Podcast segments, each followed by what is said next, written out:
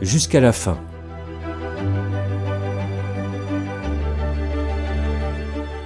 Ce podcast est produit par le Centre national Fin de vie, soins palliatifs.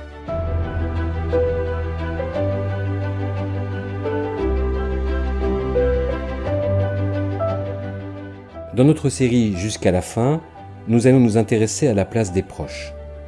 Un expert va répondre aux questions que nous nous posons sur les procédures et les dispositifs en vigueur. Mais avant l'entretien, écoutons le témoignage de Camille qui a accompagné sa mère, Josiane.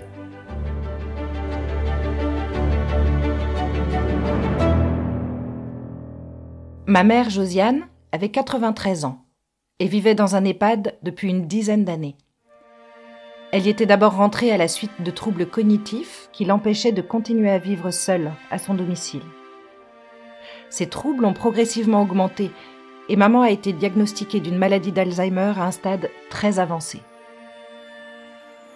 Ça faisait longtemps qu'elle ne nous reconnaissait plus, mais à présent, elle n'avait plus aucune activité spontanée.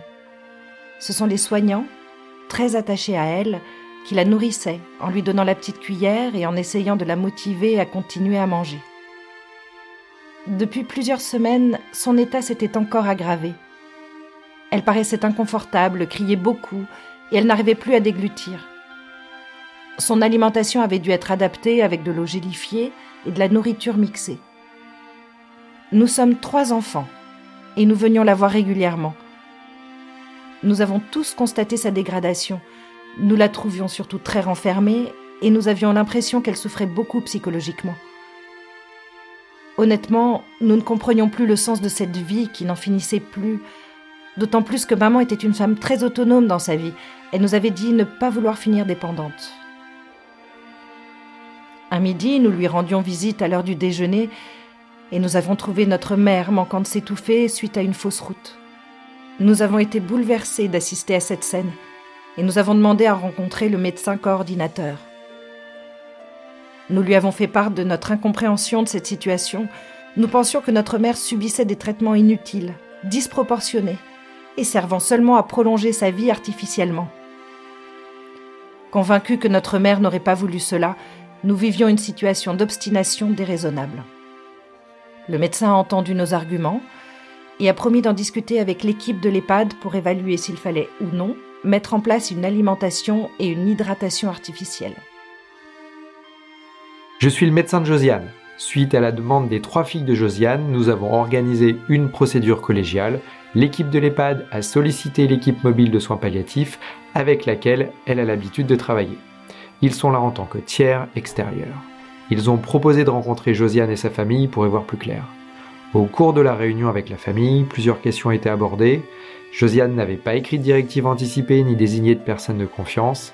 Quelle valeur accorder alors au témoignage de ses enfants? Fallait-il vraiment ne pas mettre en place d'alimentation et d'hydratation artificielle, sachant que cela pouvait mettre la vie de Josiane en danger, car le risque de fausse route était maintenant important et l'alimentation par la bouche devenait trop risquée. Bien sûr, il restait les cris et cette impression d'inconfort observée par les soignants, et ce sentiment de souffrance psychique rapporté par les proches. Mais pour l'équipe, on pouvait peut-être essayer des traitements qui auraient soulagé l'anxiété. Et pour eux, l'âge avancé de Josiane n'entrait pas dans la balance, c'est le cas d'une grande partie de leurs résidents. Finalement, l'équipe mobile a estimé que nous portions le témoignage de la volonté de notre mère, et que même s'il était possible de mieux soulager son angoisse, le fait d'introduire une alimentation et hydratation artificielle à un stade aussi avancé de son Alzheimer constituait une situation d'obstination déraisonnable. L'équipe mobile de soins palliatifs a donc proposé à l'équipe de l'EHPAD de les aider et d'accompagner maman pour que la fin de sa vie soit la plus douce possible. Nous avons pu l'accompagner jusqu'à ses derniers instants.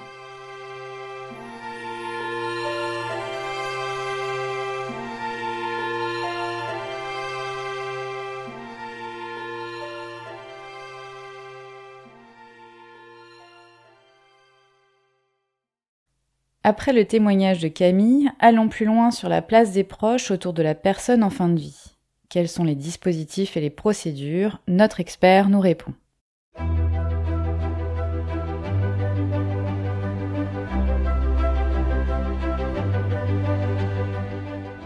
Comment est organisée la fin de vie en EHPAD? L'accompagnement de la fin de vie en établissement d'hébergement pour personnes âgées dépendantes, autrement dit EHPAD, est important. Une équipe soignante formée aux soins palliatifs permet d'améliorer cette période de vie des personnes et de leurs proches et contribue au soulagement de leurs souffrances. Dans des situations complexes, des équipes mobiles de soins palliatifs ou de l'hospitalisation à domicile peuvent intervenir pour fournir à la personne âgée en fin de vie un soutien et un accompagnement au quotidien et aussi proposer une formation au personnel soignant de l'établissement. Enfin, dans les cas les plus complexes, l'accompagnement de la fin de vie des personnes âgées peut s'avérer impossible et alors l'établissement fait le choix de transférer les patients à l'hôpital dans une unité de soins palliatifs ou en lit identifié en soins palliatifs. Quelle est la place de la parole des proches dans cette situation?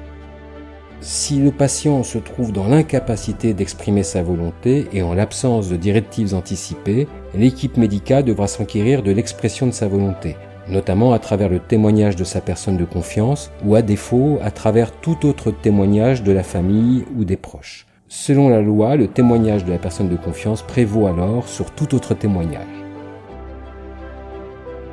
Ce podcast vous a été proposé par le Centre national Fin de vie Soins palliatifs. Pour tout complément d'information, n'hésitez pas à vous reporter sur notre site parlonsfindevie.fr. Le Centre national fin de vie soins palliatifs est un organisme public créé en 2016. Il mène des missions d'intérêt général comme l'information aux citoyens, la production de savoirs relatifs à la fin de vie et l'accompagnement au débat public sur ces sujets. Dans son positionnement non partisan, il est le lieu de rencontre pour toutes les parties prenantes qui interviennent dans ce moment si spécifique qu'est la fin de vie.